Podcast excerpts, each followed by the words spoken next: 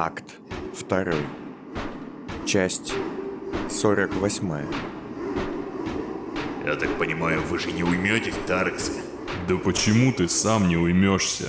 Мой отец вас всех хотел сделать людьми, а вы хотите быть животными, да? Горькая правда жизни, Астемир. Заткнись, мразь! Ты не животное, ты тварь! А вы все хотите, чтоб я сдох, только чтобы вы сами чистенькие были? Типа все по каменному сказу? Да только вы уже такие грязные, что и кровью не отмоетесь. Кресты пожал плечами и снова поглядел на меня.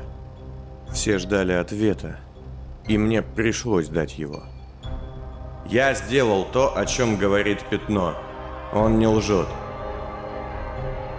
Если мясо слаб, пусть бьется его брат. Мне плевать. Вот, видите? Он главный, значит. Он может вам приказывать. Отовсюду раздался смех, а затем несколько горняков быстро стали разбирать ящики в центре склада, делая небольшую арену. Красный свет сигнализации мерцал и сводил меня с ума. Вы так не можете. Так не делается. Подожди, что не можем? Кресты обернулся. Вот так вот делать вы не можете. Стоп, стоп, стоп, пятнистый ты мой дружочек. Ты видишь вот эту вот бабу? Кресты поднял с полу какой-то предмет, вынес на свет и пятно с ужасом уставился в лицо мертвой девушки. Я помнил ее. Кажется, напарница Дарьи. А вторую бабу ты видишь? Пятно с какой-то дурной надеждой поглядел вниз в яму. Нет бабы. Ни той, ни этой. Значит, я могу. Видишь? Но так нельзя. Кто сказал? С пятном я, к сожалению, одной мимикой, микрожестами и эмпатией общаться не умел. Но изо всех сил беззвучно кричал ему «Заткнись! Не спорь ты с ним!» Это не помогло. Ну не делают так люди. Зачем? Он глядел вниз в яму, куда упала Мия. Она хорошая была. Она со мной спала на каторге. У нее папа меценат. Он тебя убьет. Кресты поморщился с явным неудовольствием. Мог бы, уже бы. Но пока только кобы. Знаешь, почему мне можно так делать? Почему? Интерес пятна был неподдельным. Нет, он вовсе не был дураком. Просто он был слишком чистым для всего этого. Потому что я могу. Мне можно. Потому что я имею возможность, смекаешь, Клякс? Принцип очень простой. Даже ты поймешь. Я сильнее тебя. А значит, имею над тобой власть. Вот она, власть. И он поднял и показал ему прибор для активации поводков. А ты слабее. И надо мной власти не имеешь. Власть – это возможность совершать насилие. Но ты имеешь власть только над собой и теми, кто тебя слабее. За неимением последних я тебе сейчас позволю совершить акт насилия относительно себя. Иди-ка сюда! Одним рывком он подтащил пятно к окровавленному станку. Я поглядел на мясо. Неужели ему все равно? Или он выжидает? Чего? Вот твоя слабость, Клякс! Вот она, тут! Кресты поднял руку пятна и ткнул в поводок. Вот моя власть. И он сунул ему под нос прибор Себаса. Я уже более-менее придя в себя попробовал ощупать цепь, которая держала меня у столба. Однако в следующий миг тут же ощутил движение сзади, а затем последовал легкий тычок в плечо. Кто-то из горняков следил за мной. Дергаться было опасным. У меня, конечно, есть козырь в рукаве, но для этого мне нужно найти что-то подходящее. Какую-нибудь трубу или ведро, не знаю. Я пару лет назад работал на одну замечательную во всех отношениях бабенку. И она мне показала один классный фокус. Там, правда, станок был более брутальный, что ли. Но все же. Я не хочу. Но наемник уже закрепил руку пятна с поводком под гильотиной. Красный свет все сильнее мерцал и бил по глазам. Вот смотри, ты можешь сейчас сам нажать на рычаг, и я потеряю власть над тобой, а ты применишь власть к самому себе. Или можешь не нажимать и останешься слабым. Давай. Я не буду отрезать себе руку. Тогда ты будешь слабым. Нет, Тогда я не буду вас развлекать. Кресты злобно нахмурился. В этот момент на металлическом балконе третьего этажа склада началось какое-то движение, и несколько горняков, стоящих наверху во тьме, расступились. Ладно, тогда так. Я опять считаю от десяти. Хорошее число. Мне нравится. Либо ты будешь безруким, либо дохлым. Он поднял руку с прибором. Я не буду еще одним безруким фицем. Десять, девять, восемь... А, стоп. Скажи, Клякса, ты девственник? Нет. А что? Какое же пятно другой? Совсем. Как мне его жаль. Тогда я вообще не понимаю, чем вызвано желание сохранить обе твои дерглуки. Горняки засмеялись, но не все.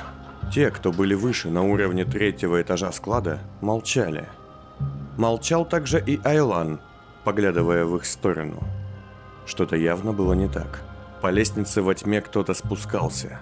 Большой и мрачный. Ладно, семь, шесть, пять, четыре... Нет, мальчик, ну серьезно.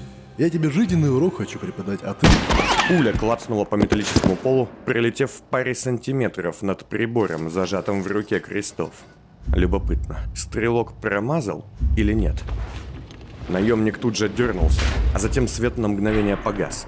Когда же он загорелся вновь, это уже был не раздражающий мерцающий красный свет тревоги, а ровный мутный зеленоватый свет обычного освещения. Что тут у вас? По лестнице медленно шагал самый толстый, самый старый и при этом самый мощный человек, какого я когда-либо видел. В нем все было колоссально. Длинная седая грива, схваченная пятью кольцами, огромный брезентовый плащ, под которым виднелась очень дорогая одежда, гигантская трость, похожая на молот, и жуткое родимое пятно наполовину лица, напоминающее оскалившуюся собачью голову. За ним спускалось двое сопровождающих, одетых под стать. Дешевая и грязная одежда сверху, но стильные костюмы под ней. Головы обоих венчала дорогая треуголка. На шеях, так же как и у идущего перед ними огромного старика, болтались дыхательные маски. Мне подумалось, что они в первом кольце одним своим видом вызвали бы панику и мысли о химической атаке. К удивлению своему я знал всех троих. Одним из двух людей в треуголках был вечно ехидничающий сутенер, которого я не раз укладывал спать с помощью транквилизатора. Как давно это было? Вечность назад. Вторым, с пистолетом в руках, был Людвиг Тафуш. Мы обменялись с ним незаметными кивками, явно оба не понимая, в каких мы сейчас отношениях. Он, как и его напарник, выглядел озадаченным и растерянным. А третьим, огромным, старым и властным, был господин Пасть. О нем я уже был наслышан, но даже не мог вообразить, что он будет выглядеть именно так. Вы что, оглохли все? Что за дичь вы тут делаете? Почему сигналка мигает? Горняки молчали. Пасть окидывал склад взглядом, и с каждой секундой он становился все тяжелее и тяжелее. Господин Пасть, какими судьбами? Тебе кто балакать велел? Айлан, Айлан, где ты? А ну выходи. Брат Тарекса вышел вперед. На лице у него была невнятная гримаса из обиды, злобы и страха. Вы что тут делаете? Что за шум? Вам велено было тише мыши быть. У нас... У нас вторжение. Непрошенные гости. Мы развлекаемся. Пасть шагнул к нему. Айлан, хоть и был немного выше ростом, казался на фоне огромного человека в тяжелой одежде совсем крошечным подростком. Чего? Ты чё упал, пока башку в говно макал? Никаких левых людей тут быть не должно. Айлан смотрел в стену. У меня несложная концепция, Айлан. Бесполезные люди не нужны. Если от тебя мне нет пользы ни сейчас, ни в будущем, но я должен зачем-то на тебя изводить деньги, я лучше тебя изведу. Я поглядел на крестов. В отличие от горняков, которые потупили взоры, Он, наоборот, тяжело дышал и хмурился, а затем не выдержал. Дедушка, вы бы повежливее вещали, а то надорветесь. Чай не у себя в борделе. Чего? Пасть обернулся. Он делал это так медленно, что казалось, можно было пересчитать все волосы в его густой, седой гриве. Ты жить устал, наемник. Людвиг, стоявший этажом выше, облокотился на перила, сжимая в руках пистолет. Нет, я еще не настолько состарился, чтобы устать. Но вы можете меня просветить, каково это. Пасть шагнул ближе, и кресты осклабился. Ты вообще понимаешь, кто я такой? Да, понимаю. Вы, господин Пасть, первостатейный сутенер. А я работник госпожи Войнич, начальник... Я знаю, кто ты такой, Войкон Метовский. Я знаю, каких шлюх ты любишь пялить и в каких заведениях. Знаю, за что тебе глазки выколупали твои же соплеменники, и как ты сам, подобно шлюхе, тащишь у всех деньги, где можно. Хочу напомнить вам, что я работник вашего компаньона, леди Войнич. И что? Ты тоже бесполезен. Если бы Войнич следовала моим советам, и людей, от которых пользы нет, выкидывала бы в яму, ты бы и часа у нее на подачках не высидел. Да и вообще, что это за замазка, а? Если любая шавка, любой тонкозадой суки, с кем я веду дела, вякать на меня будет, мне что, молчать, что ли? Кресты начинал звереть. А может вы сами себя заткнете, господин Пасть? Пока уважаемые жильцы этого места не обиделись и вас не обидели. Вы, кажется, что-то попутали в край. В маразме это бывает. Но я здесь гость, а вы просто пришли в дом и орете, как нерезанный порось. Не залите этих людей. И тем более не злите меня. Пасть огляделся, окинув взором горняков, и, отвернувшись от крестов, ответил уже тише. Ну ладно, ладно. Мабуть, меня немного занесло. Извиняй, наемник. А затем, неожиданно резко развернувшись, он снес крестов на пол ударом своей трости, больше похожей на молот. Чё ты вякнул? Кто тут гость, а кто хозяин? Кресты, стоит отдать ему должное, мигом вскочил на ноги, выхватив нож, и даже умудрился всадить лезвие в левую руку пасти. Впрочем, я не был уверен в том, что ему удалось хотя бы пробить толстый грязевик и шубу под ним.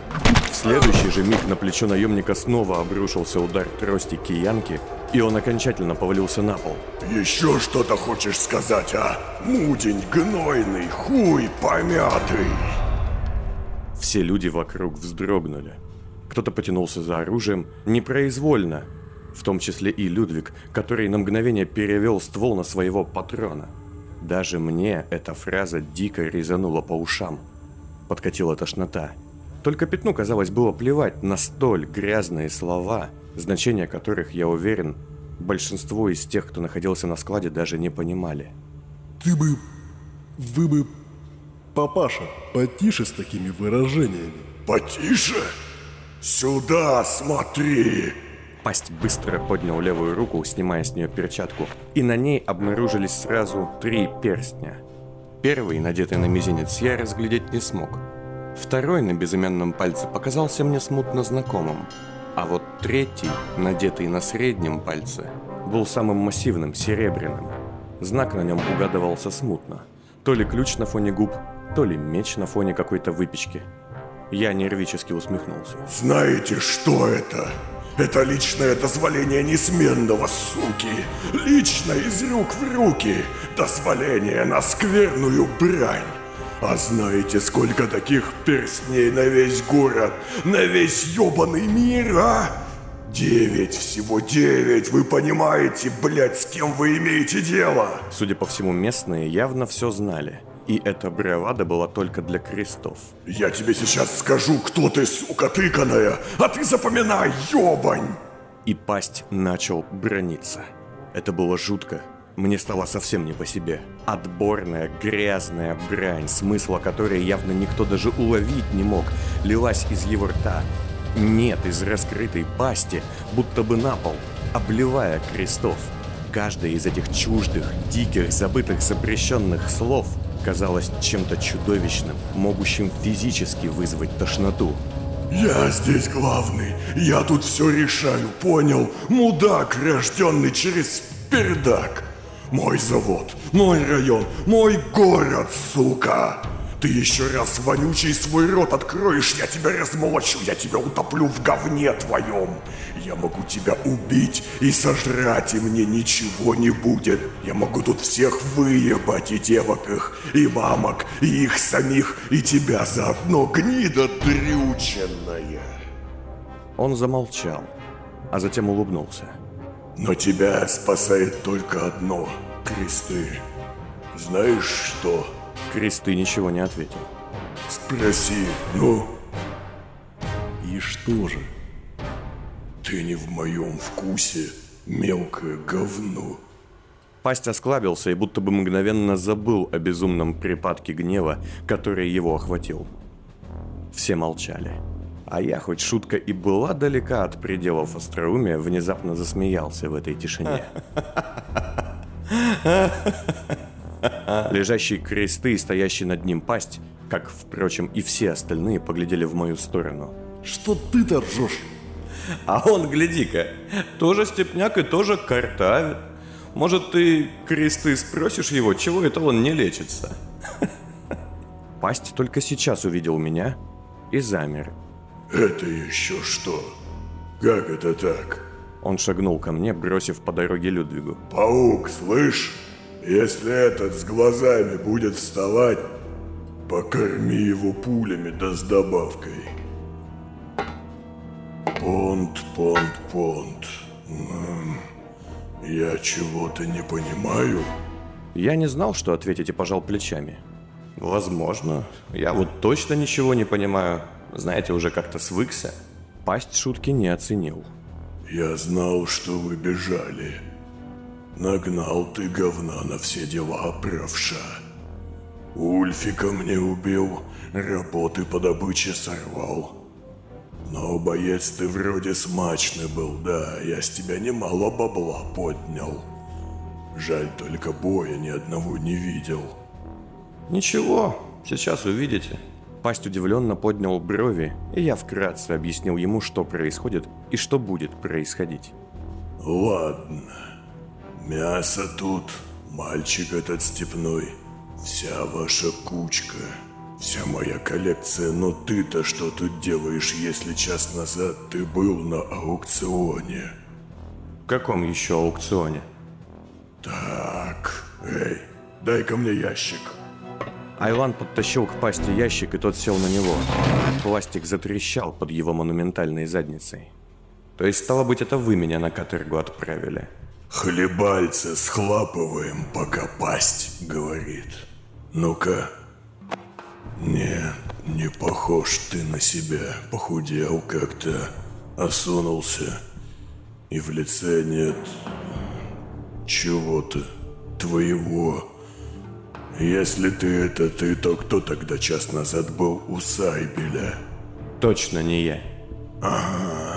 Или там был ты, а вот это не ты? Мабуть, ты очередной муляж от Войнич? Нет. Там как раз был не я, а человек, которому люди Войнич сделали операцию на лице. Он занял мое место. Хм, стоп. И откуда я это знаю? Ах, да. Дайн же в моей голове. Чушь. Там был Понт, это точно. Знал, что знает Понт, делал, что делал бы Понт. А ты? Пасть огляделся. Не сходится что-то. Может, тебя убить для уменьшения количества пондов? Недавно это было знатной забавой. Пасть встал и приподнял свою трость, похожую на молот. «Стойте! У вас вот ваш охранник Людвиг. Мы, мы были вместе с ним в подвале у Нимана. Он подтвердит». Это все знают, что ты там был. Что зеленый там был. Но есть у нас с тобой одна тема, Понт, о которой знали только мы. Так, отвяжите его. Ну, живее, я моложе не становлюсь. Стоящий позади меня горняк расстегнул кандалы, и я наконец-то смог подняться. пасть отвел, нет, почти оттащил меня к дальней стене и кивнул в сторону пятна. Насчет вот таких вот мальчиков, его в особенности, есть у нас с тобой что вспомнить. Вот ежели скажешь мне, буду знать, что не с тенью какой якшаюсь. Я поглядел на пятно. Поначалу мне пришло в голову несколько весьма гадких мыслей, но затем я встряхнулся. Медлить было нельзя, и никаких иных вариантов, кроме как положиться на тени, у меня не было. История про амнезию господина Пасть явно не впечатлит. Хотя я, конечно, был удивлен узнать, что он совершенно о ней не в курсе. Ну так... «Я все помню», — сказал я, опережая события и попытался собраться. Ни пилюль, ни папирос не понадобилось. Мне даже почти не пришлось напрягаться. Воспоминание было ярче и правдоподобнее, чем мрачная окружающая действительность.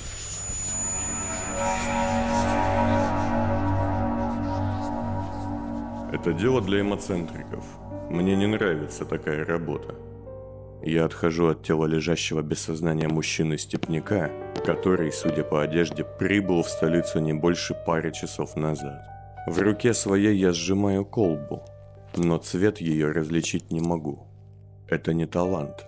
Вот все, что сообщает мне моя покалеченная память. Моя дочь, старшая, говорила ты лучший по этой части. Я люблю лучших. Уга силой куда лучше. Давай уже, меня ломает, когда она рядом. Я ввожу экстракт в затылок пасти. От частой процедуры там уже сформировался особый шрам. Он медленно ерзает в кресле. Его память наполняет степь. Я не знаю, что это значит. Нет места шибче. Верь мне. Ты даже не знаешь, чего лишился, адаптант, там не бывав. Я видал фото. Мне хватило. Он станет болтлив, словоохотлив и доверчив. А знаешь, позавчера он убил Тобиаса Мадьяра. А еще раньше старого Болда. Неужели началось? Его можно разболтать или убедить в чем угодно. Поэтому в комнату заходит его двуполый слуга, настойчиво провожая меня. Несколько часов пасть будет не здесь, он будет в степи, в своей степи. Его память о старых днях вне столицы оживет сочными красками прошлого. Месяц спустя я вновь в его доме, огромном и холодном. Меня ждет новый, связанный и лишенный сознания степняк. На этот раз совсем мальчик, лет десяти. Этот слишком молод для вас. Не думаю, что будет так же много. Нет, он не для этого. Я хочу, чтобы ты проверил, насколько он подходит. Для чего? Я понимаю, о чем речь, но делаю вид, что это не так. Для Камиллы. Господин Пасть, я уже не раз... Хватит! Что за мода думать, что мне не плевать на ваше мнение? Войнич сделала себе из этого Алексиса Немеца, господина мецената. Почему мне не сделать себе дубля? Я жму плечами, делая вид, что не начну разговора сам. Пасть встает с подушек. Как всегда, ему холодно. Слушай, Бонд, я старый, как говно богов. Я помню, смутно, но помню, как несменный к власти пришел. Я из-за сраных химикатов не человек уже давно, а мутант какой. Болен всем, чем можно. Органы все из степи привезены, а силы, как у пяти быков. Да, я видел. Я могу купить почти все. Здоровье, счастье, эмоции новые у ваших бывших коллег. А я ведь еще даже помню их не бывшими. Таланты все эти бессмысленные – но будущего, будущего себе я купить не могу. Вы потому вступили в долг Бондаря? Не совсем. Короче, ты меня понял. Мне это нужно. Кто-то должен занять мое место, и пусть это будет идеальная калька. Я не хочу, чтобы все по борозде пошло. Я вас понял. Так делай. Давай, проверяй. Я погружаю шприц в глаз степного мальчишки. Что я там вижу, что осознаю, моя память таит это от меня. Лгать не буду. Он подходит вам едва-едва. Но вот меценат... Пасть меценат сумасшедший. Он не копия Войнич в том смысле, что вы хотите. Он раб, пародия безумная при всем этом. Вам это не нужно. Ты будто знаешь, что мне нужно. Да, я уже говорил. Дубликация, конечно, легче и проще. Но вот начать жизнь заново, перейти в кого-то, вот это иное дело. Ты про это смешение? Камилла говорит, что это невозможно. Смещение. И Войнич это ваша ничего не знает. Она использует шаблоны, сто раз отработанные методы. Она не экспериментирует, а я утверждаю, что это гипотетически возможно. Нужны лишь деньги. Куда больше денег, чем на дубликацию, это так. Но оно того стоит. Я вижу в его глазах сомнения и развиваю тему. Скажите, пасть, у вас ведь есть живые родственники? Ну, кроме... Кроме нее и вас, Вы ответите? есть какая-то дальняя муть через пятое колено, знакомое полено. В степи жители соляных столпов. Там еще полустаночек такой, с остальным мужичком.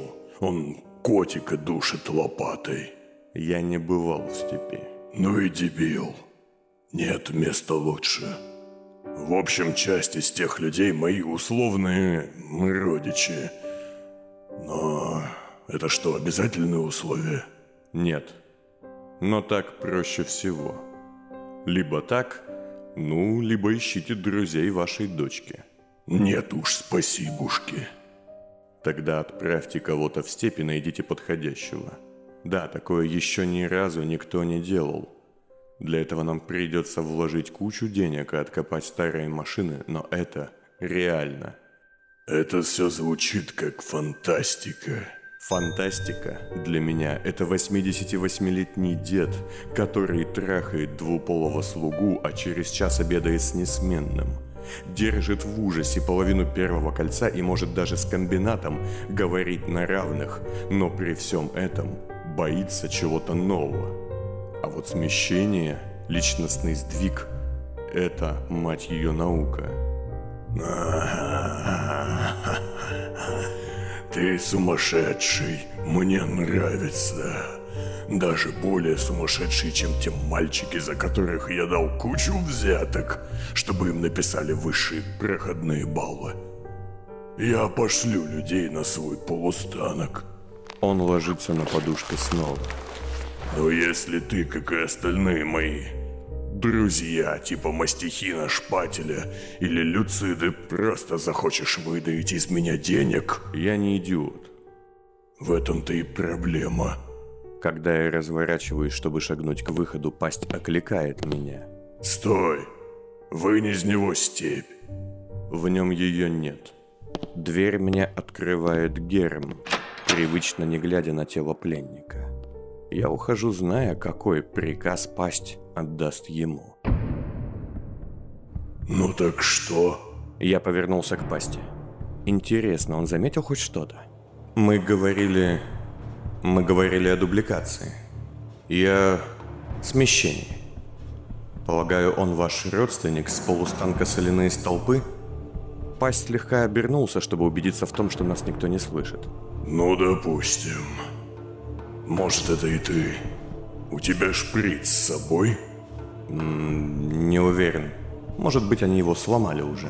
Сказал я, предчувствуя недоброе. Айлан, а ну тащи сюда эту пегую тушку и шмотки господина Понда. Надо будет узнать о Сайбеле, что за сволота в твоем виде к нему явилась вместе с Сивым. Пятно мигом доставили в наш угол, а тюк с отобранными у меня вещами всучили пасти. О, хо, хо, тот самый. Я думал, психичка это его уже потеряла. Опасная вещь. Ну да, давай. Что давать? Ты глупеешь, что ли, по расписанию? Ну загляни ты в моего треклятого правнука или кто он мне там и скажи, зачем он мне пойдет. Если дубль, отведу его Войнич. Если на смешение это твое, пойду с ним к мастихину. Не то, не это, тогда хоть просто степь из него добудь мне. Давненько не было ее. Не зря же я его тут почти полгода мариную. Он протянул мне шприц с такой силой, что я испугался, как бы он не сломал редкую вещь, а затем поймал себя на темной мысли, что ценность шприца для меня важнее ценности пятна. На, я их этим всегда спать кладу. Пасть снял с мизинца перстень, в котором обнаружился легкий, почти бесцветный порошок, и только сейчас я увидел, что же изображено на третьем из украшений. Круг с треугольником внутри. Ну давай, давай, тебе еще Айлана воевать.